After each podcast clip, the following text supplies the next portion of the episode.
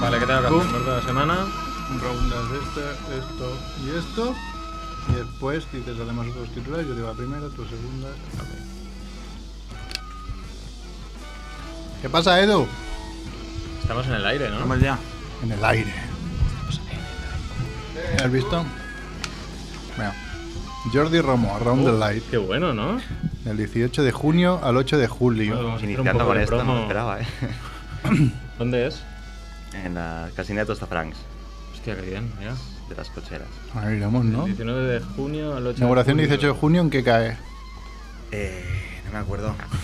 Pero esto es, esto es algo que has hecho después. Esto es. eh, Con las fotos, fotografías. Sí, sí, ¿Cuántas gigas? El año y medio que llevo principalmente es para hacer esto. Para ¿Cuántas gigas tienes de fotos? Tengo Ah, bueno, también lo tienes 179.000 fotografías. 179. 179.000 he elegido las que tenían luces. Después, ¿Qué? 18.000 fotografías de luces. Hola. De estas 18.000 tuve que escoger, pues puntuando del 1 al 5. Pues todas las siete. fotografías. ¿Estás loco? Sí, sí, ya lo sé. 18.000 fotografías. No está mal, ¿eh? Bueno, de 179.000. Y de estas me, me han quedado un 100 y aún tengo que escoger 50, que aún estoy terminando ahí de... Que no me aclaro. Son, esas cosas que las quiero todas, Pero pero... eso es viable hacer eso. Las quiero todas. Mirar 18.000 fotografías. Y hablé- ¡Ah, qué fino! loco, es viable. martes. Día de programa. Pues lo podemos grabar desde ahí, joder.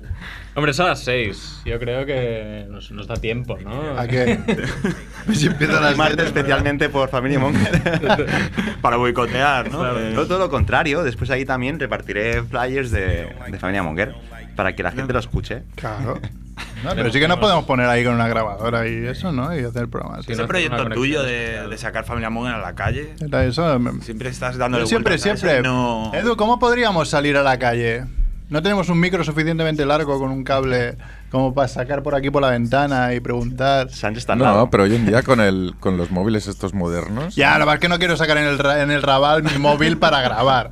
Hombre, Porque igual bueno, en directo bueno, se va a la mierda bueno. el móvil. Si no abrimos la ventana aquí, ¿no? Y pegamos un Sí. botellazo, ¿no? ¡Ey! Esto Hay que Argentina el no micro de, entendería, de ¿eh? lejos. Oye, Claro. unas Pero palabras. Sí, sí llegan.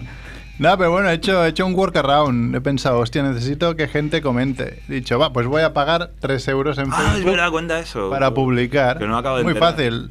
De hecho, no sé quién de nosotros estamos como como administradores de la Yo página tengo- de pues está asociado a mi a mi a mi cuenta PayPal, así que si le das a un botón me chupas lo, lo he visto he dicho, no me jodas. Empezaba a tirar- Empieza a tirar ahí Cash. anuncios.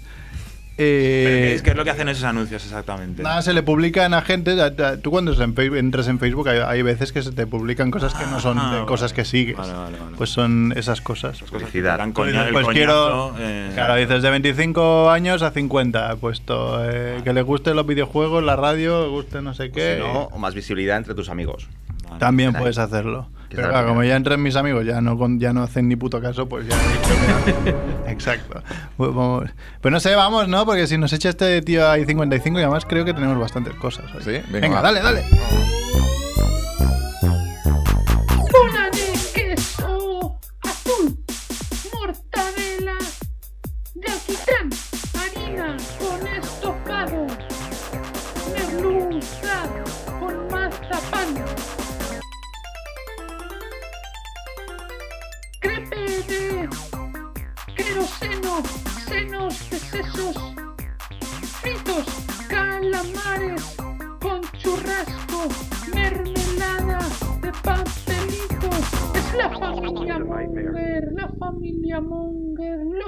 Cocinará, lo cocinará.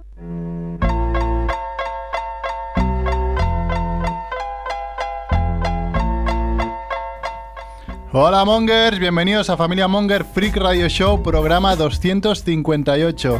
Como siempre desde Radio Ciutat Bella en el 100.5 de la FM y radiociutatbella.es en streaming, ¿sí, Edu? Sí. Y ya lo he dicho, con Edu en la parte técnica. Hola. ¿Qué pasa? Edu? Eh, Hoy no tenemos al hombre de los son- soniditos, está ausente Max Rebo, pero tenemos aquí en el estudio a Jordi Romo. Hola, ¿Qué pasa, Jordi. Hola, ¿qué tal, Mongers? que presenta, después igual hablamos, ¿no? O, a- o cuando se acerque la fecha igual, ¿no? Around the Light. También tenemos a Mark Chivito. ¿Qué pasa, Hola, Chivito? ¿qué tal, Mongers? Nos ha reservado mesa para nueve. Está mal, ¿eh? ¿Dónde? ¿En la, la casa, ¿Cómo se llama? La- el club. El club de la hamburguesa, hamburguesa. para ver el Barça y para cenar con Quique Sajagún, Sí, que está aquí en persona. Eh, Hola, Quique. Hemos vuelto. Venido directamente desde han dejado pasar la, la capital frontera. del imperio. Cuando se ha calmado un poco la cosa, he, he vuelto. Sí. Ah, también, ¿eh? El frío lo has traído, pasado. es lo- eso le iba a decir, has traído el calor aquí a la República Catalana. Bueno, como prometió eh, Max Rebo, ah, es el verdad. viaje un poco pues, estaba, estaba eh, rociado un poco con eso. Si no me prometía buen tiempo, no. no venías. Como No, todos no, sabemos, es responsable del, clima bien. en Barcelona. Muy buen tiempo, además me, he quitado- me he ido quitando capas y aún me sobran, ¿eh? O sea, hoy es día de Estaba la playa llena de guiris. normal. Hay todos los caracoles. días. Como todos tú. los días. Aunque haga malo. Aunque llueva y granice, yo creo que hay guiris siempre ¿eh? en la playa, aquí. Bueno, y también está aquí Mónica. ¡Mónica! ¿Qué tal, Mónica? Venido desde Venezuela para visitar. Yo vengo desde Madrid, ya de Venezuela. De Venezuela, joder, cada vez ven- venís de más lejos para visitarnos, ¿eh? ¿Has visto lo- de lo que sirve poner un anuncio en Facebook Claro, de. Familia Monger? Está llegando hasta Caracas. eh. y también aquí Merck. Uy, Muy pues, tardes, sí, señor. Siempre se olvida, ¿no? Conduciendo. Sí. claro. El conductor. El conductor, precaución, amigo conductor. Y hoy creo que haremos un especial videojuegos vintage, ya diríamos el porqué, pero primero vamos un poco con las notis.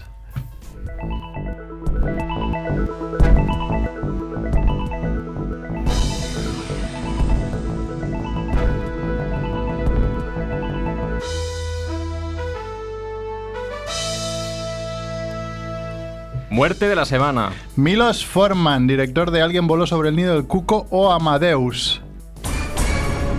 Muerte de la semana 2. Muere a los 74 años R. Lee Ermey, el sargento de la chaqueta metálica. Muerte absurda de la semana. Muere Annette Carrión, famosa Instagramer y motera cuando circulaba a más de 120 km por hora por una famosa carretera en California. Y además, estos otros titulares. Detienen a un hombre por mantener relaci- relaciones sexuales con una yegua y una potra. Un marroquí, padre de nueve hijos, pide el divorcio al enterarse de que era estéril. Una joven cae a un pozo cuando mantenía relaciones sexuales con un chico. Cristina Cifuentes renuncia al máster en una carta enviada al rector. ¡No! ¡No! ¡Qué huevos! Un oso hace el saque de honor en un partido de fútbol en Rusia. Ahí nos anden con chiquitas. Mito y caída de Billy Mitchell. Su récord de Donkey Kong era un fraude. Y por eso vamos a hacer el especial videojuegos vintage, porque Billy Mitchell, que no lo haya visto nunca, aunque nos- ahora eh, volveremos un poco atrás porque me deja una noticia que te he dicho que no la tenía y nos la hemos acabado saltando. Ah, ¿Cómo era? Bueno, podemos comentarla después. Sí, de ahora la comentaremos también un extra. La bueno, Billy turista- Mitchell, un turista. turista borracho, ¿no? Siempre hacen cosas qué buenas bueno, los sí. turistas borrachos. Escalador. amateur. Billy Mitchell es un personaje de los Estados Unidos, pero estos así, eh, Estados Unidos profundos, que quien no haya visto el documental, pues mm, lo puede ver, en, creo que está en Netflix, The, King of, Kong, que es la historia de un, de un chico que intenta superar un récord histórico de, del videojuego Donkey Kong. ¿Y quién tiene ese récord histórico? Lo tiene Billy Mitchell, que no solo tenía ese récord, sino que tenía muchos más, así como de Pac-Man y algunos otros.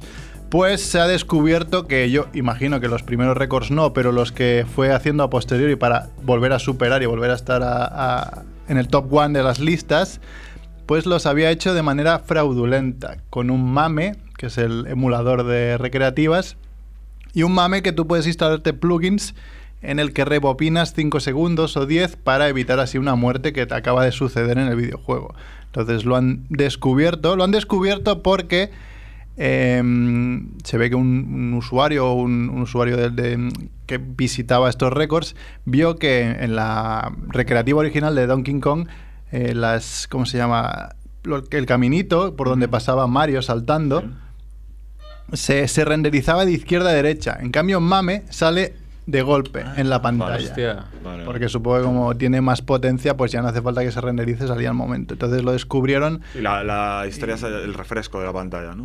sí, y, y bueno, pues como Billy Mitchell no ha podido probar de que realmente había hecho esos récords, pues Pillado. Sí. Una pregunta que puede que sepáis. La película Pixels, esta de Adam- Sandler, Sí. que era de videojuegos, Sí. eh, ¿hacía alguna mención? Sí. Porque se parecía mucho el, el Sí, pequeñín ese, ¿no? es que sí, el enano de Juego de Tronos que salía en Pixels hacía de Billy Mitchell, creo. Que eh, no sé si era un poco la coña de, de, mira, vamos a meter un enano haciéndote... Que era odioso, además. Es que tú ves King of que- y que Kong al final sale el- como que era tramposo. Sí, también. Pero además es. Es que además hay un submundo ahí de, de- de gente que pierde mucho el tiempo con, Sí, con sí. lo de Pac-Man, porque lo de Pac-Man es, es una locura, ¿no? El, el- el tiempo que te lleva eh, batir el récord de Sí. Llegar a esos Pac-Man. niveles son horas y horas y horas pegado a la... De hecho, el Pac-Man Oh. creo que fue el primero, o al menos lo que se decía en 1999, ser el primero en conseguir la puntuación perfecta en Pac-Man, que son 3.333.360 puntos. Sí, era en el que Pac-Man, el, el programa dejaba de puntuar, ¿no? Sí, algo porque así, ya no daba había más. bits para...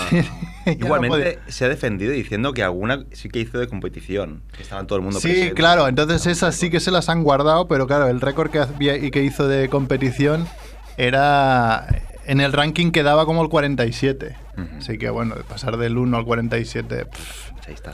pues no, es como, como pasar de Messi a Cristiano Caída. Ronaldo. más o menos. Bueno, y las otras noticias que podemos comentar, no sé. Yo tengo una duda, ¿qué coño de diferencia hay entre una yegua y una potra? Esa es una. La potra es eh, la cría, a ¿no? Es como Ah, vale, una- más un caballo joven, un potro. Ah, o sea, Ah, ahí muy eh, bien. La- se la tiraba la familia, se eh, tiraba la familia entera, ¿no? Le voy a dar a ti, te voy a dar a ti y a, y tu hija. Era bestialismo, pero con, Pervertido, con una perversión extra que es la, la pedofilia, ¿no? Madre mía. Bueno, el hombre tenía 54 años, ¿eh? O sea, Con familia y sin Tenía antecedentes. energía todavía, ¿no? La es- Sí, sí, sí. Se le presume una cierta energía a alguien para hacer eso, ¿no? Imagínate la años que lleva casado. Este hombre sin follar, claro. Para ya decir, mira, da igual, me voy con la potra, ¿sabes?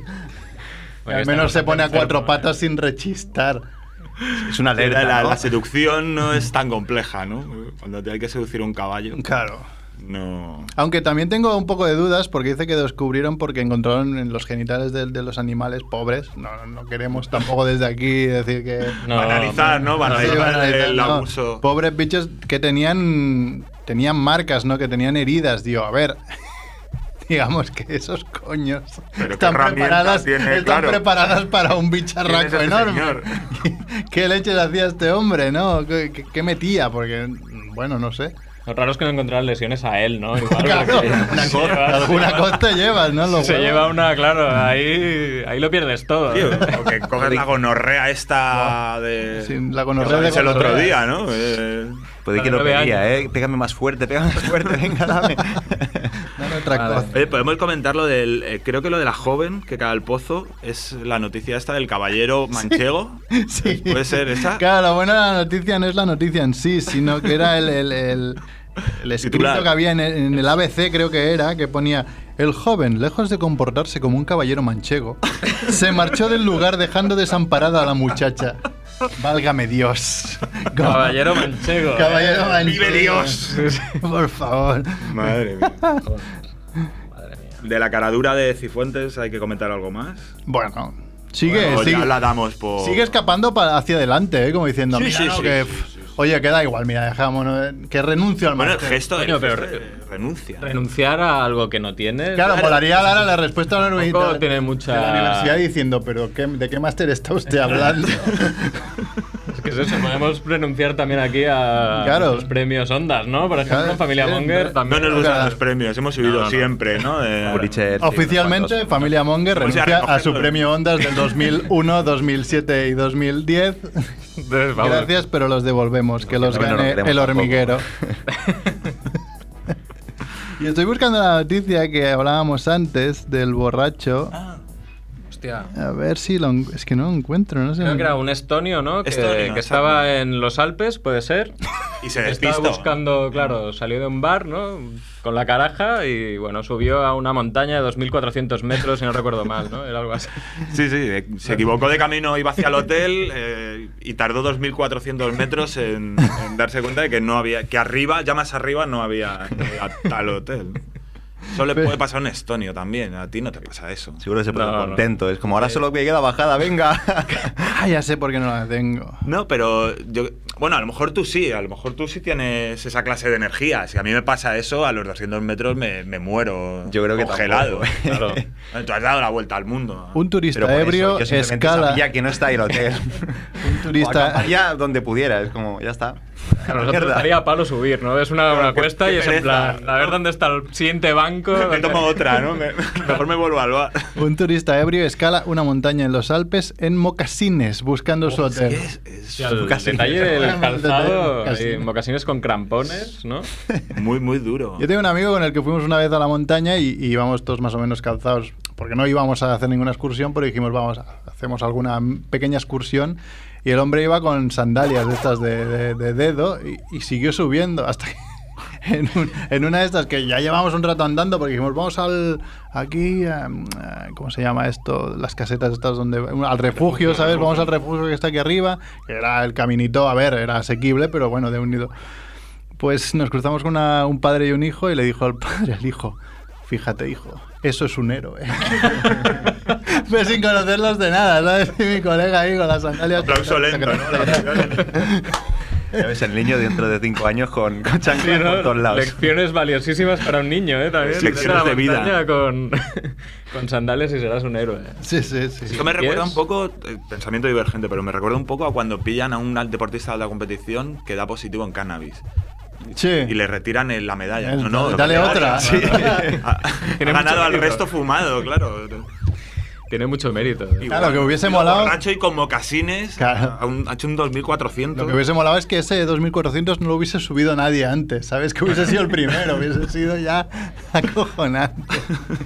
Bueno, si quieres vamos un cabreómetro corto antes de empezar con los videojuegos. Cabreómetro. Eh, no, invéntate alguna musiquilla o alguna Cabría lo estas. de Cristina Cifuentes, ¿eh? Sí, sí. ¿Me ¿Puede poner un Viva Butcheman o, o no? ¡Oh! Oh, Viva ¿O lo, deja- lo dejamos? Vamos a poner, sí, viva Vamos a adoctrinar brevemente. Claro, yo creo que no. ¿Sabes qué? Es que no, po- me, me he levantado cantándola, o sea, no me puedo despegar esa canción de la cabeza. peligro.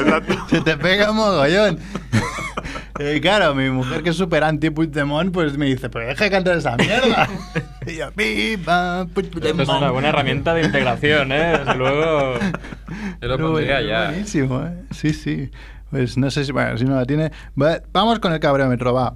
Javier Ortega Smith, secre- secretario general de Vox, dijo: ¿Qué daño hace una cruz que lleva años recordando hechos tristes? Sí. Personas que fueron fusiladas en una guerra, pero sin odio, con amor.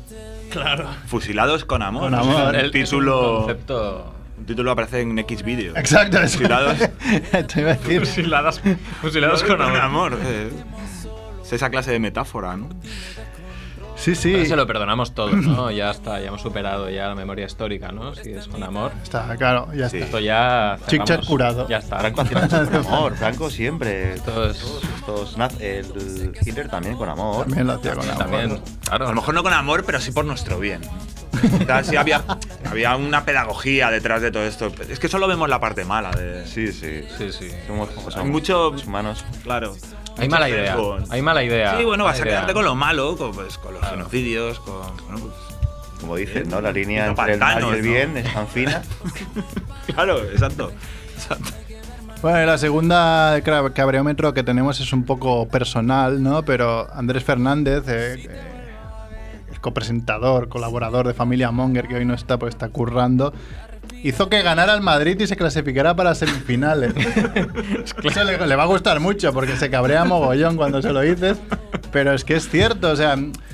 Aquí, no sé si en el resto de, de ciudades o países o, eh, hay esa, pero yo siempre he hecho, sobre todo cuando juega el Madrid, que es un club que históricamente gana en los últimos minutos los partidos, es si no estás mirando, o si lo estás mirando y empieza a perder, es no dejes de hacer lo que estás haciendo.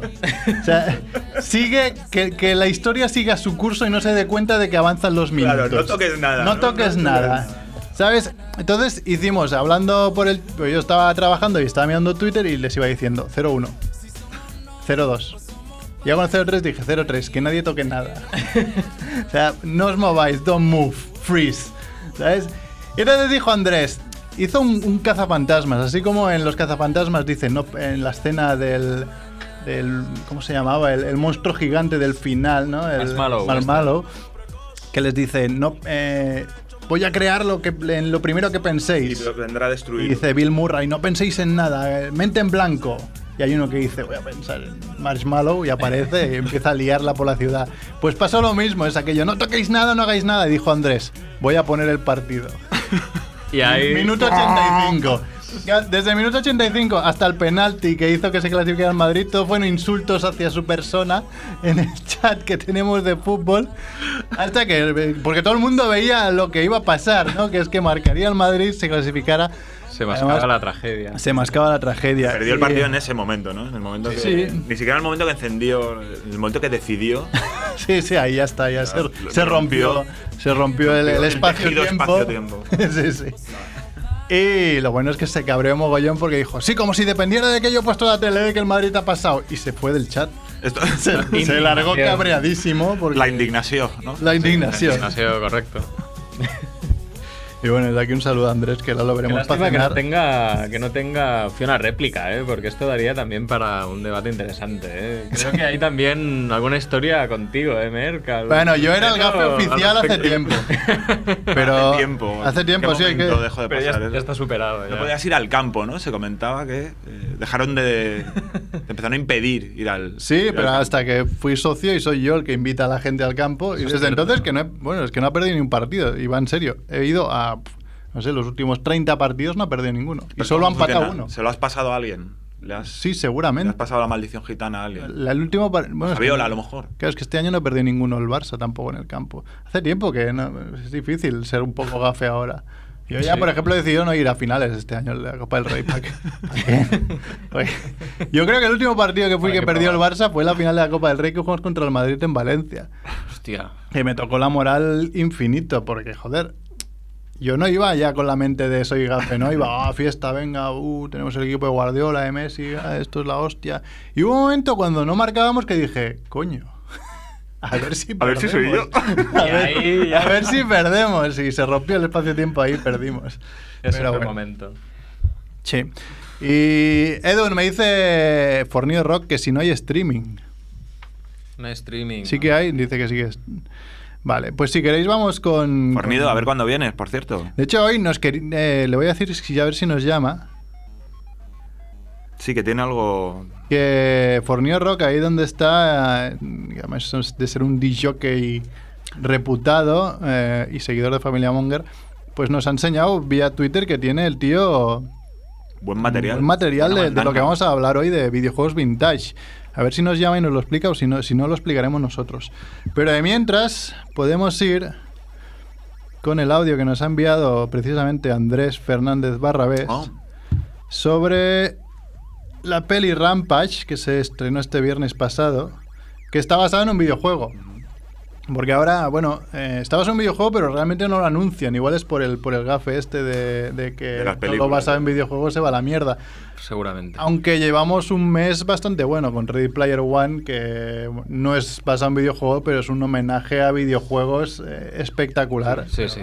La No falla, Steven Spielberg no falla. es una Así que vamos con el audio de este hombre.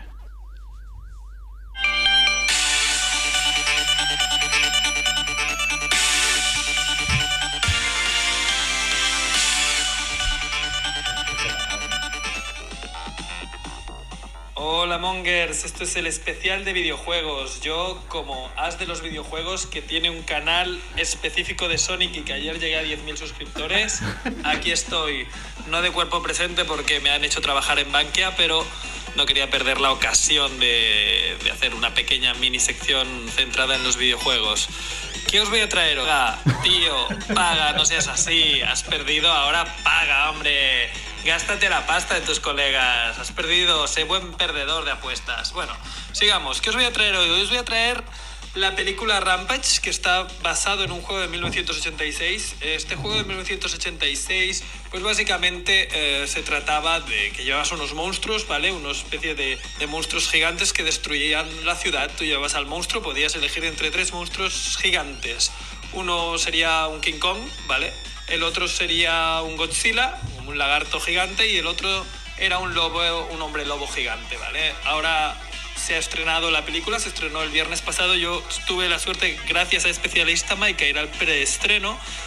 Y allí que os vais a encontrar, allí os vais a encontrar una peli que a mucha gente se arrancaría los ojos. Por ejemplo, Max Rebo, que debe estar ahí presente, si ve la peli de Rampage se arrancaría los ojos, porque él no va a apreciar, eh, como es un genial, ¿no? Como dice The Captain, él no va a apreciar eh, esos efectos especiales brutales que tiene la peli. Eh, la historia es mala, la historia es predecible, es muy... Es muy, todo, todo muy conveniente, ¿no? The Rock sale, ¿vale? Es uno de los protagonistas, Dwayne Johnson. Y está ahí súper cachas y bueno, cuida, empieza ahí, está trabajando en un santuario de gorilas. Tú dices, bueno, muy bien. Y su mejor amigo es George, que es como copito de nieve. Eso es un detalle que a los barceloneses nos gustará. Y un copito de nieve que es muy inteligente además y es muy amigo de The Rock. Entonces, bueno, mm, por mm, H o por B, George está en contacto con un patógeno, así como otros animales como un lagarto y como un lobo, y entonces se hacen súper grandes y súper agresivos. Y ahí es donde entra The Rock que, que lo intenta salvar ¿no? a su amigo y luego también viene una doctora que los intenta ayudar. La doctora es súper guapa hay como una especie de historia medio de amor con, con el bueno de The Rock. Y The Rock además no solo era un cuidador de animales, sino era ex militar y tiene un montón de, de habilidades rollo James Bond. Que la historia no se la cree nadie, ya, pero bueno, hay muchas pelis así, rollo palomiteras como Pacific Rim, Armageddon, y esta es una de ellas. Si la veis y la veis en cine, yo creo que os puede gustar. Y nada, luego hay varios, eh, varios detalles frikis, ¿no? Varios guiños. Uno sería que, bueno, los, los tres monstruos grandes, uno se llama George, el, el lagarto en teoría se llama Lizzie, ¿no? Como sería una lagarta, ¿no? Una lagarta. Y el eh, lobo gigante se llama Ralph. eh, y eso cuando Disney hizo la película de Rompe Ralph, que era simplemente el malo de reparador Félix Jr. de ese videojuego, Ralph no tenía nombre. Entonces Disney le puso el nombre de, de Ralph al malo en honor al lobo de Rampage que destruye las ciudades. Esto no lo sabíais. Y luego también en el juego siempre hay una chica con un vestido de rojo que en internet dicen que es Blaze de Street of Rage 2, pero bueno, que el director, el director ha tenido a bien traerla también la, la chica del vestido rojo, a ver si la encontráis, es como un easter egg dentro de la peli, ¿vale? Un huevo de Pascua. Bueno, con el fin de mi sección aprovecho para abrir el melón del debate, ¿no? De pelis eh, malas pero con buenos efectos y entretenidas, sí o totalmente no. Tie- la peli tiene que tener un guion como mínimo potable ah, para que os guste y os emocione. Venga, Mongers, pasadlo bien, sed buenos, chao, chao.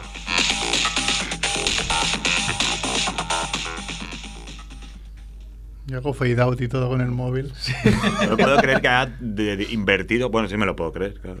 15 minutos de su sección a decir que tiene 10.000 suscriptores, no pasa un minuto. sin ¿Sabes que lo bueno? recuerde Que no ha dicho el nombre de su canal de YouTube. Es verdad. Qué bueno. ha puesto toda la carne del asador, pero después no ha dicho nada. Vaya mierda publicidad. Lo que le importa es la camiseta, yo creo. Claro, claro, sí, su preocupación es haber ganado a CERF. Claro. No haber ganado solo, haber Que ganado a reconozca y- Claro, claro. Bueno, y de aquí, de aquí a seis minutos sí que nos llamará Fornido Rock para explicarnos los, las cosillas que tiene. Después de Fornido, si quieres, haces tu, tu sección, que ya que has venido. No había Madrid traído una sección Bueno, concreta, pero tenemos vamos cosillas, ¿no? Si videojuegos. no- Sí, sí, claro. Y Eso mientras sí. esperamos, si quieres... ah, eh, No sé si queréis hablar de lo que ha dicho Andrés al final. yo sí, totalmente sí, a pelis de dejar el cerebro en la puerta y, y que me vendan basura. Pero depende, ¿no? Decir, no siempre. No, no, no, no, me refiero. Hay películas eh, que, mm, que no se toman en serio y que Sí, son claro. divertidas como Armageddon, Exacto. que son muy disfrutables, y luego está Battleship. Sí, sí. ¿vale? Donde sí. ya te- aunque vayas con, con la actitud de me voy a tragar algo muy palomitero, es, es muy difícil. Yo disfruté de Battleship, mira que te digo. Joder. Porque es de esas que me la esperaba tan mala que decía, bueno, bueno. No es tan mala, ¿no? Lo que les sobró de, de Transformers lo metieron Claro, ahí. eso puede ser la solución, que vayas con unas expectativas tan bajas que, Sí. que bueno.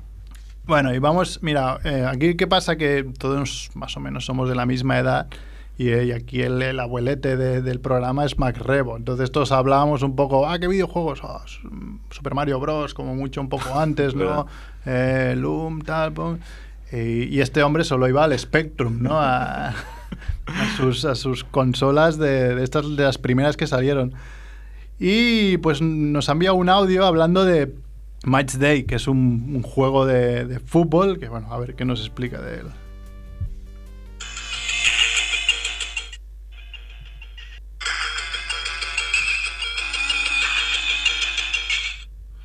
Bueno, en algún momento voy a conseguir poner esto bien.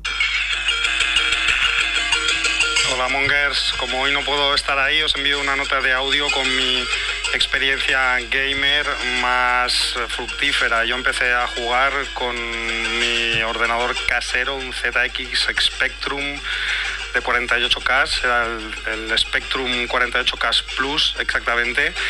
Y os hablaré de mis primeros juegos de fútbol, que fueron a los que más me enganché prácticamente. El primero era el World Cup eh, Soccer, que no, no, era muy bueno, era muy sencillito, pero ya enseguida eh, conocí un juego mítico que es el Match Day. El Match Day era un juego de la marca Ocean, eh, que se hizo en 1984. Lo firmó un señor llamado John Reedman y era un juego pues muy simpático y fantástico, muy jugable y muy entretenido. Era un juego que se caracterizaba por una musiquita muy típica que os la voy a poner ahora mismo, era así.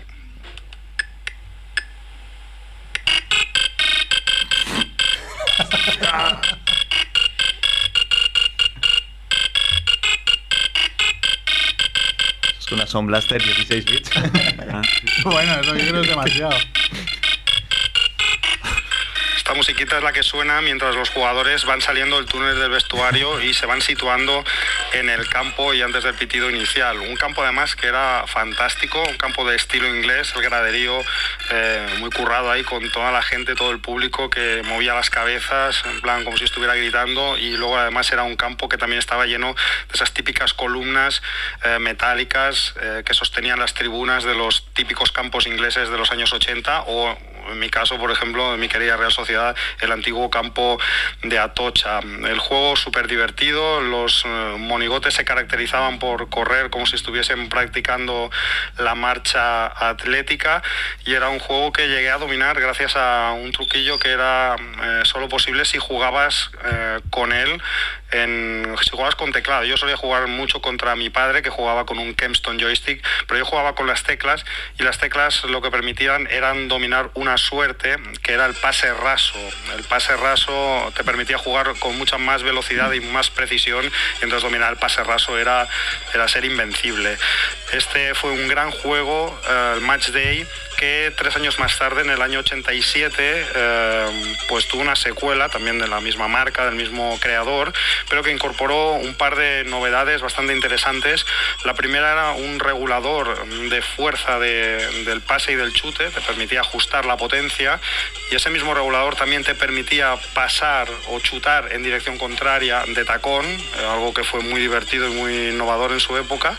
Y después también eh, incorporó la novedad de que los futbolistas pudieran saltar, de manera que los cabezazos ya no eran como en el juego anterior, que eran más bien centros que rebotaban en la cabeza, sino que aquí te permitía pues, un poco más de dinamismo y un poco más de realismo jugando a lo, a lo fútbol inglés con esos remates tan, tan clásicos de cabeza. El, el, pero que tenía el juego es que para mí los gráficos no estaban tan conseguidos, curiosamente los, los futbolistas no estaban tan estilizados como en el juego anterior y eso me, originaba ciertas reticencias, ¿no? Pese a las mejoras en, estos factores del chute y del cabezazo, no lo disfrutaba tanto porque los jugadores estaban un poco menos conseguidos. Pero bueno, en definitivas, fueron como los dos grandes primeros uh, juegos de fútbol, después ya vendrían otros, más o menos buenos, el Emilio Butragueño, el World Series Soccer, bueno, muchos otros, y muchos otros que ya habréis conocido vosotros porque ya os pillan más en vuestra generación, pero en fin, yo quería aquí eh,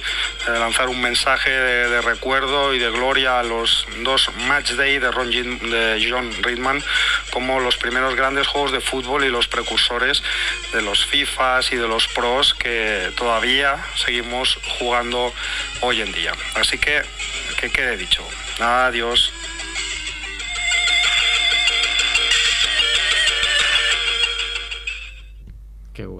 Qué bueno. Se ha remontado. Qué bien, además se ha currado ahí los sonidos. Eh, hay, que, hay que- que decir que yo cuando me lo he escuchado esta mañana, que decía, "Ay, el Might Days 2 no me gustaban tanto los gráficos porque el primero están más estilizados, pensé, hostia, a ver si era esto la, la bomba. Y he buscado imágenes y casi se me caen los Dos ojos. cuadrados, ¿no? Pegados. Había Por favor, esos son dos jugadores. menos. ¿no? Estilizadísimos, hombre. No, pero es que eso es una cosa que. eh, se- a ver, los videojuegos antes eran una mierda. Bueno, había lo que había, ¿no? Sí, sí, no. Pero te exigían. Hay una cosa que creo que ya no tienen, que es que exigían mucho de tu parte, ¿no? Sí, sí. Tenían como un contexto que era lo que tú le ponías al juego, ¿no? Sí, sí, además. Una portada que decían que eran naves espaciales de la leche y tal. Y luego Las portadas era acojonante Claro. porque eran portadas guapísimas, ¿eh? Y, y después, claro, te imaginabas esto en lo que estabas viendo en El- la pantalla. exacto, era lo que tú ponías al videojuego. Y luego había un contexto externo que era, claro, ahora con internet no hace falta, ¿no? Pero Claro. antes el juego también tenía un componente de socializar, de me he atascado aquí o venía alguien y te ayudaba con algo.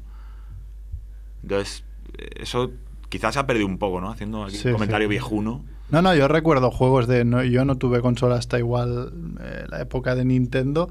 Pero sí que recuerdo eh, algún amigo que me enseñaba alguno. eh, tú tenía tenías un Commodore Commodore 64, 64 que Sí. flipábamos y yo creo que si lo ponemos ahora. Es Para caerse los ojos, Bueno, de hecho, esta semana, creo pasada, ha, ha salido a la venta el Commodore 64 Mini, o sea, una remasterización de la consola, bueno, del, del Commodore 64 con 60 y pico juegos. Claro, deben ocupar una K cada uno, ¿no? O sea, Claro. Pero era muy bueno porque mi padre, no te acuerdas, que era súper pirata y tenía mogollón de discos. Sí. Tenía disquetera, tenía casete, tenía... uf, Sí, este hombre el primer pirata que conocí en mi vida.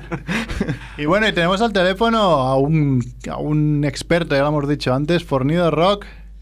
¿Qué tal, Muy Fornido? ¿Qué tal? Buenas tardes. Muy bien. Fornido. ¿Cómo estás? ¿Cuánto ¿Qué tal, tiempo sin escucharte? Sí, hace, eh, hace tiempo, la verdad. Eh, antes que nada, que- quiero pedir disculpas, que me he acordado antes, porque hace un tiempo bastante nos enviaste unos audios diciendo, podéis poner esto de fondo que me he currado y nunca te hicimos ni puto caso porque ahí quedó. o sea, no porque no nos gustaran, sino porque no nos acordamos nunca más. Y hoy que hablo Hostia. contigo me he acordado. Pues ahora que lo dices me parece mal. ¿Verdad que Ahora sí? recordamos, Me ha parecido, me ha parecido mal. bueno, eh, nos llamas, te he dicho a ver si nos podías llamar porque, coño, hemos anunciado que vamos a hablar de videojuegos vintage y tú nos has enviado unas fotos de que yo creo eres del, bueno, eres como, o sea, si estuvieses más cerca y fuese homosexual te Chatarrero. tiraría la caña porque tienes Chatarrero, soy un chatarrero. chatarrero, joder, chatarrero pero, bueno, porque ¿qué tienes? A ver qué tienes en casa, cuéntanoslo tú. Mira, tengo, tengo una Mega Drive profesional. Eso me lo tienes que explicar, ¿qué coño es una Mega Drive profesional? Yo los videojuegos, incluso las Neo Geo que tengo, son profesionales. Es decir, no es la Neo Geo que tú conoces. Es la Neo Geo que se instala en los bares, en las máquinas. Porque yo tengo máquinas, no tengo consolas. Vale. Ahí está el la cabeza, ¿eh? Joder. Claro, yo tengo máquinas. ¿Y cómo conseguías eso? Pues... Se puede contar, ¿eh? Sí, sí, sí.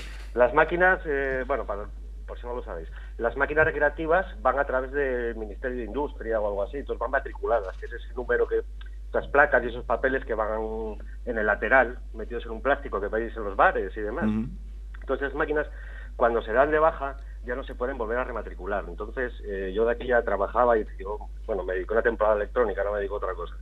Y trabajando en una empresa de recreativos, pues a base de despieces me fui haciendo con piezas para hacerme una máquina. Entonces conseguí la máquina. Todas estas Neo Geo y todo esto eran máquinas que ya estaban desmatriculadas, entonces ya no podían, no se podían volver a sacar. Y el mercado fue cuando empezó el boom de las consolas y todo aquello se fue a pique. Aquella empresa se centró en las tragaperras y no quiso saber más de los videojuegos. Y Fornillo Rock pues dijo, para saca. Madre mía. Ento- Entonces, la Mega Drive que yo tengo la, es una placa entera, es un circuito, la pero ¿qué es lo que tiene? Que, pues, que tú cargas 12 cartuchos de una vez Hostia. Y vas saltando de juego en juego. Qué bueno. Y la Neo Geo, pues eh, es, es un zócalo, no tiene caja ni carcasa. De hecho, tengo tres, no tengo una.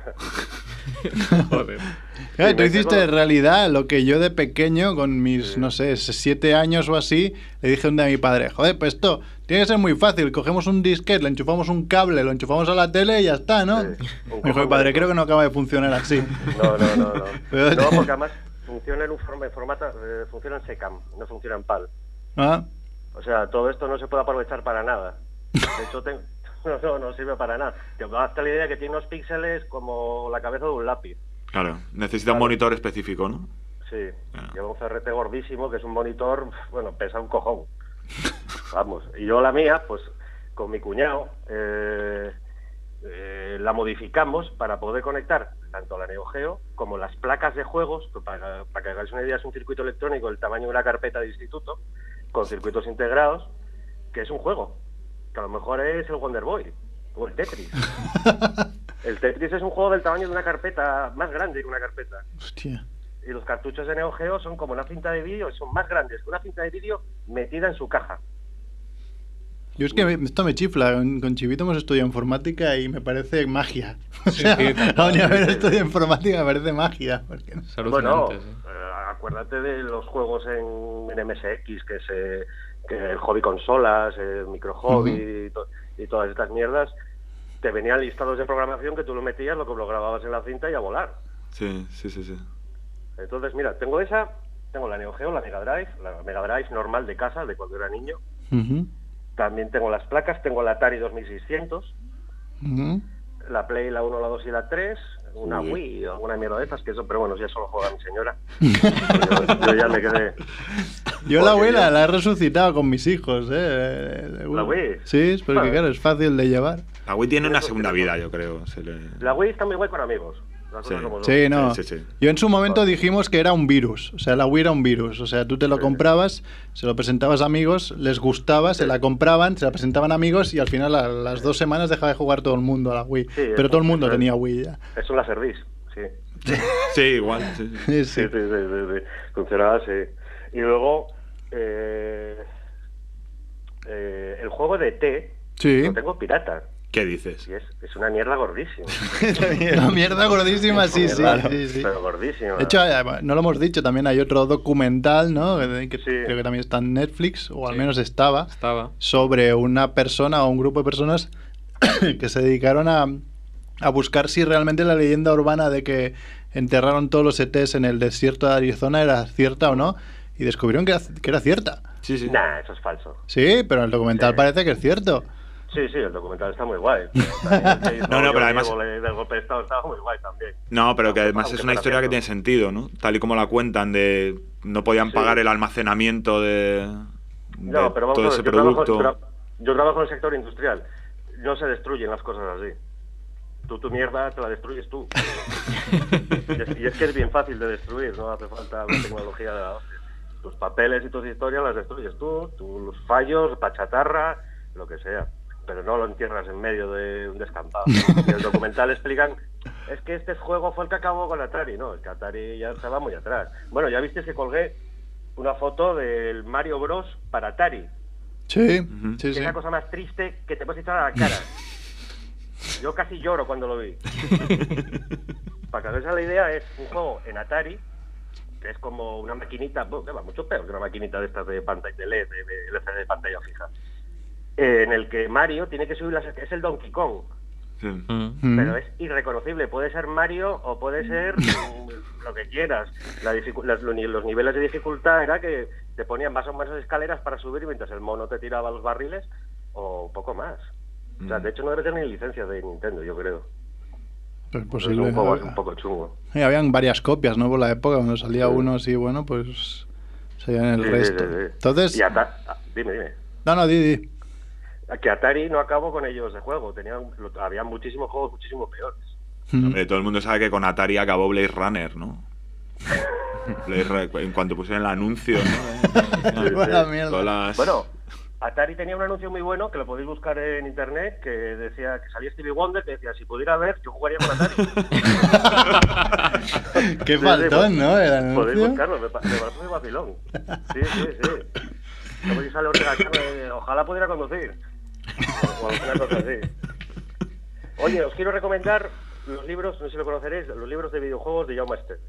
Llama a Steven, ¿no? Pues, Jaume Esteve, un chaval, bueno, es de Barcelona, pero bueno, yo lo veo mucho aquí por Aviles, lo conozco. Y escribe sobre videojuegos viejunos, sobre el mito butragueño, juegos de esa época, que está muy bien. Escribe sobre, sobre ese tema. Qué bueno. Entonces, bueno, pues echarlo, echarle un ojo que es interesante. Buscaremos, que tiene varios libros. Sí, tiene varios, pero bueno, yo como nunca jugué a los a fútbol y tal, yo lo único a lo que juego es al Gran Turismo. Vale, es de, a de- lo único, lo de los de tener todos los coches, ¿no? No, ¿qué va? Al contrario, soy malísimo, además. Todo eso, soy malísimo. Soy malísimo. O sea, yo juego con mi novia y, y ella avanza a la de Dios, yo no avanzo nada. Terrible, terrible. Bochornoso, se me da fatal. Entonces me molan los de coches porque, bueno, me gustan los coches y, y como no tengo coche guay, pues conduzco estos en la fantasía, pero vamos, nada más. Bueno, y en, en las redes sociales hemos preguntado así que la gente nos dijera pues los juegos a los que más se vició de pequeño. ¿Tú, tú qué nos dirías? Ah, el Snow Brothers. Oh, grande. Eh, os jodí, ¿eh? Grande. No, no, no, pero era mi segunda opción. Sí, el, el- el Snow Brothers, que jugué mogollón y, y no lo tengo para máquina y me jode mucho. Mira, tengo que mirar en eBay. A ver si lo encuentro. Eso era un juego muy divertido y bueno, que me, me tragó mucho dinero, la verdad. Sí. Porque si no eres bueno de Mac, pues... Claro, porque hoy hablaba, yo en el trabajo hablaba de la vida de la gente, pues no sé, que tenía su ordenador o su consola, sobre todo Mm. más de mi, de mi época pa'lante, no sé, además de más jóvenes que yo, pero el- de, de mi edad para abajo eran recreativas, 100%. Sí, es que, es que a mí me tocaron los billares y era yo que te, Claro. que te chulearan los kinkis. Claro.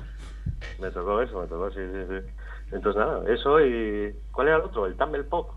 Bueno, el Pan, que también mola mucho. Sí, el Punk, yo, yo de hecho es de los que más jugué. Y me han dicho varias personas el Tumble Pop, que no lo tenía yo controlado, pero que Sí, realmente es, creo que es de los mismos de, de Snow Bros. y, y, Sí. y Punk, y hizo como una mezcla, ¿no? Hicieron una mezcla ahí. Sí, es una, de- aspiraba los Los de la aspiradora. Los lanzaba, sí, sí. Mm. Está muy guay. Ahora en casa no la cojo la aspiradora, pero bueno. Sí, sí. Yo era muy fan del Hammering Harry. Que era. Me acabas de joder, eh. No me digas. El Hammering Harry. Es mi juego. Sí, será la polla este juego. Era Gráficamente. buenísimo. Gráficamente era una pasada, ¿eh? Bueno, pues no digo más. Era un juego muy parecido al Mario, plataformas, pero mucho mejor. O sea, era más, sí. visualmente era más divertido, más dinámico. eh, y además una metáfora del capitalismo, ¿no? Porque. Hostia, yo no iba tan a ver. Siempre buscándola ahí. Un momento, un momento, que Joder. tiene sentido esto. Hammering Harry, el, el videojuego empieza porque un empresario tira su casa. ¿Ves? No le roban la novia, no le, no, no le pasa nada así. Le tiran su casa y el objetivo es que Hammering Harry se vengue de este florentino que le ha tirado su casa para construir un, un centro comercial. Joder, pero si le pones nombres, claro que queda guay. Claro, no, pero que digo, el, el malo del juego no es malo, no es, un- no es un delincuente, Ah, no es un villano, es un empresario. Es florentino, eso Claro, era- Es un florentino, ¿no?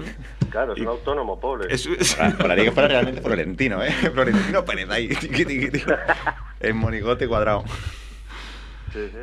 Pues no Bueno, sé. pues nada. nada. pues muchas gracias por llamar, oye. Sí, Hasta aquí llega mi locución. Que sepáis que yo no, que yo soy chiquetete, un señor que canta. Venga, chicos, un abrazo. Venga, gracias por Un abrazo. Un beso a todos. Chao. Pues está, ¿te ha jodido sección o que ya...? Hostia, ya me No, bueno, en realidad es que no tenía eh, mucha sección porque el juego que yo traía era el Civilization 3, que no es un juego vintage. Bueno, pero... Increíble. Bueno, me, gustó el 2. Hay gente, hay gente que me ha dicho el Civilization el 1 también, ¿no? Que fue que Hostia, el- Es un contigo juego- empezó Un todo. poco más, ¿eh? El uno es- Es un juego, para el que no lo conozca, es un juego muy difícil. Es como un ajedrez sobredimensionado. ¿no? Un juego de estrategia por turnos.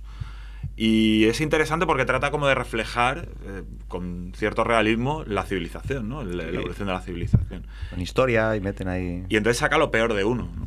Porque empiezas a jugar el videojuego como con tu idea de, bueno, yo soy de izquierda, ¿no? Y soy progre y tal, pero ves que la gente es idiota y, y que lo mejor es la dictadura y que la... Y te conviertes en, en Claro, saca lo Florentino. Pérez. Sí, sí, saca, de- no sé. Conquistador, ¿no? Claro, ahí exacto. reventando civilizaciones por Dominación mundial, ¿no? Dominación mundial yo creo que es lo que más... Claro, claro. Sí, porque la victoria diplomática. Eh, Había una victoria que es la victoria de construir las Naciones Unidas y que el resto de jugadores te voten como presidente de las Naciones Unidas. Eso no ha ocurrido nunca. Eso no Sí, Es ocurrió. imposible, no está en el código tampoco. Claro, en cuanto le hayas tocado los huevos un poco a, a otro jugador o le hayas dicho que no le dabas algo, porque eh, hacían eso también, ¿no? La diplomacia servía para que te pidieran, co- "Da- dame esto, sí. ¿no? Pero ¿cómo que te dé esto? Exacto. Y en- entonces era imposible ganar de otra manera que no fuera siendo un cabrón, ¿no? Es verdad, ¿eh? Era lo fácil era siempre. Era mucho más fácil reventar a alguien que, que ponerte. Que discutir con él, ¿no? Claro, que vamos a llegar a un acuerdo, ¿no? Y- ser pacíficos. y Sí. eso. La idea es progresar mucho con las armas y con este tema. Exacto. Y después ya reventarnos a todos. Utilizar la diplomacia para irlos engañando Sí. y que te dejen tranquilo un tiempecito, que puedas crecer y luego Negociar tecnologías, que también se puede hacer. Era Exacto. interesante. Sí, sí. Entonces era era un juego que era muy difícil, que, que tenía, un- estaba un poco en la línea también de los videojuegos antiguos y podías estar jugando años a ese juego y, y te daba, te seguía dando diversión, ¿no? Pero la contra era que sacaba lo peor de uno, ¿no? Que- te convertía. Había un momento que te, te proponían, ¿qué quieres? eh, ¿Democracia o, o dictadura? ¿no? Y decías, la- al principio democracia, ¿no? Luego cuando veías que en democracia mm, aumentaba la corrupción, la gente se enfadaba, te hacían huelgas. ¿Huelgas? ¿Qué me haces? No, ni huelgas. ¡Qué mierda! Manu militari aquí, no, no, se acabó. Dictadura y, y economía de guerra. Pues, Y también se tenía que llegar al espacio, ¿no? El primero que llegaba al espacio. Es como que verdad, también había una victoria así. tecnológica Sí. que era mandar una nave a, una estrella. Otro, Sí. otro planeta. Era el- eh, como el tercer tipo de victoria o algo así. No sé. La- ¿No había una victoria cultural también? ¿O eso fue más adelante? Es que igual fue ya en el siguiente. Es posible. Fueron no- añadiendo cosas, ¿no? Sí. Sí. Por influencia podías hacerte. con Claro, yo recuerdo que había una que era eh, construir la bomba de hidrógeno o algo así. Y te convertías como en. Solo por el hecho de tenerla ya te convertías en.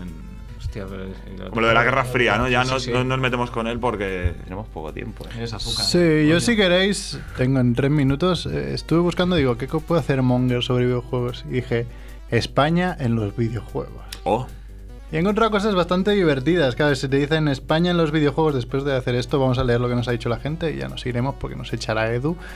Eh, si dices España en los videojuegos, lo primero que piensas que es Street Fighter. Street Fighter Vega, ¿no? El luchador Vega, que era el luchador ostras, lo había entendido de otra manera. Yo estaba pensando en la abadía del crimen. Bueno, claro, no. Había las, los dos variantes. No, yo he, he pillado La aparición de España. aparición de ¿eh? España Vale, vale, en los videojuegos. Y veréis que aparece bastante Cataluña. Y mm, por lo primero que piensas es Vega, ¿no? Que era el luchador español, que ay, salía sin plan pinta torero. Y además que tenía un ataque que el nombre estaba adaptado a- al país, ¿no? Se llama Flying Barcelona. Cosa que yo no sabía. Hostia, no sabía. Además es muy bueno porque en el mapa, tú si miras el mapa cuando volabas hacia los distintos países para luchar, cuando iba hacia España, la, la- la- la bandera que había era la bandera franquista, porque salía la aguilucho, Ah, no. ¿sabes? Sí, Los sí. cuatro píxeles que había. Eso lo arreglaron cuando sacaron el Super Street Fighter, pero ahora que han remasterizado la Super NES, en la Super NES Mini, como han puesto la versión original, Vuelve a aparecer. Vuelve a aparecer la bandera franquista, que es buenísimo. Entonces, por ejemplo, también salía en la recreativa Outrunners, que después salió en Mega Drive, salía la Sagrada Familia, podías correr con el coche hacia la Sagrada Familia, aquí lo veis. El pan, ¿no? También. El Punk El también Punk, podía salir a la Sagrada Familia y el Amazing Wars de Mega Drive también salían, luchaban eh, bichos gigantes y salía la Sagrada Familia medio destruida detrás. Después, otra cosa curiosa, el juego Windjammers, que era un, un juego de lanzamiento de discos en la playa, no sé si os acordáis que tenías que lanzarte discos de uno a ver quién marcaba. Había una aparición de un, de un personaje español que se llamaba Jordi Costa. Coño. ¿Qué dices? Bueno, El crítico. Sí, exacto. Y además cada nombre, todo nombre y no sé si apellido, pero totalmente catalán, ¿no? O sea, dices, bueno. ¿Qué más? Broken, Broken Sword también, la- las aventuras gráficas. La primera nos hacía viajar a España a conocer la condesa de Vasconcellos, señora de la antigua nobleza que sigue residiendo en su morada, morada medieval, acompañada con música cañí con toques de guitarra. O sea, se escuchaba ahí un, un poco de Edu de fondo, ahí triquitring, triquitring. Y en la parte, en la, en la quinta entrega de Broken Sword, Broken Sword 5, La maldición de serpiente, estaba eh, la segunda mitad de la aventura que transcurría en Cataluña. De hecho, se puede ver la, la montaña Montserrat, cómo tienes que ir ahí a investigar y esas cosas. Joder. Otra de las que sale es, bueno, lo que habéis dicho, Pang. Y también en la secuela de Pang aparecía Segovia, de hecho aparecía el Alcázar de fondo. Eh, también en la séptima entrega Final Fantasy eh, había un momento que te ibas como de vacaciones y ibas a la Costa del Sol. no una, una ciudad costera con músicas vacacionales que se inspiraba bastante un poco en, en España. Eh, la serie Fatal Fury eh, también tenía un, un personaje español que se llama Lawrence Blood. Y está representan- Hombre, de estaba Murcia. representado, como no, por la, por la figura del torero. O sea, era, un, era un matador en toda regla, ¿no? Salía ahí con su, con su capa, con su todo. Igual era de y Jerez. con conocimientos de tauromaquia. Pero se liaron un poco con la geografía, porque decían que era de Pamplona y en el fondo se veía también la Sagrada Familia. Qué manía, ¿no? Tienen estos de SNK de, de meter. En el King of Fighters 98, también de SNK, se aparecía la Alhambra de Granada. Y eh, en el Punch Out, el del juego de, boxeo, también aparecía un personaje español que se llama Don Flamenco. Y para acabar, el mejor, el juego de fútbol Super Sidekicks, eh, de SNK también. Eh, la selección española tenía, cada selección tenía una descripción y la selección española tenía la siguiente. Estos atletas juegan con la gracia del flamenco y la organización de Franco. Adiós. Eh, eso. Súper actualizado. Buenísimo. Claro, pero eso es del año 90 y cuánto. No sé, claro, ya había pasado, Franco ya no ya- No, había Ya 20 pasado, no, años, había pasado 20 años. Yo, hay un juego de Vin Diesel de hace poquito. Sí, también salían- años, sí. Sale todo Barcelona, Estaba casi Barcelona. bien. Sí, era rollo grande Fauto, pero claro, Sí. era vintage. He quitado los actuales, pero habían bastantes actuales. Y bueno, ya que nos han dicho, antes de que nos eche este hombre, eh, en, Facebook nos ha dicho Íñigo Buruchaga, se ha dicho juegos como Bomberman, Tumble Pop, Caveman Ninja, Super Mario Kart, Double Dragon, Cadillac Dinosaurs, Captain Commando, Snow Bros, Blood Bros, Sunset Riders, Toki. Ángel Pereiro nos habla de Monkey Island. Un día tenemos que hacer Tenemos un que hacer especial un Lucas especial. Arts. Me porque- parecía raro que no hablas de eso, Marc. Claro, claro, es, mi, mucho mi juego favorito. O sea, yo si me dices qué juego, digo Monkey A Island. mí yo tiraría aventura gráfica, pero. También nos dice Pablo Nadal, nos dice Pokémon, la edición azul. Este es- ya es un poco más mayor, ¿no? Este- Demasiado cercano, ¿eh? Carlos CA0 nos decía Street Fighter 2, Mario Bros, FIFA 98, Rumble Mundial, NBA Live 98 y además nos, nos decía que en el FIFA 98 salía en portada eh, Guardiola vestido de España. Pero le he dicho que no, que era mentira, que salía Raúl. Entonces Ah, me ha Raúl. enviado la foto que es que en el FIFA 2000 sí que salía Guardiola con la camiseta de la selección española. Y Daniel Littlebro nos habla de La Abadía del Crimen, juego español, que también fue la bomba. Nos echa Edu. Y acabamos con también la gran evasión de Spectrum o... Oh, ya está, mira. Y Alex Kidd nos dice José Antonio Pérez. Pero tenemos muchísimos juegos, muchísimos juegos que algún El día... Shinobi. ¿os acordáis del Shinobi? Shinobi, Los niñas. Buah. Bueno, Maravilla. pues nos vamos de aquí. Edu, si quieres. Otro día, segunda parte. Eh, va diciéndonos, ya no sabe cómo, cómo decírnoslo, pues nos vamos de aquí. Con Quique Saja, con Mónica, con Chivito, con Jordi Romo, con Mark y con Edu en la parte técnica. Hasta la semana que viene. Mongers.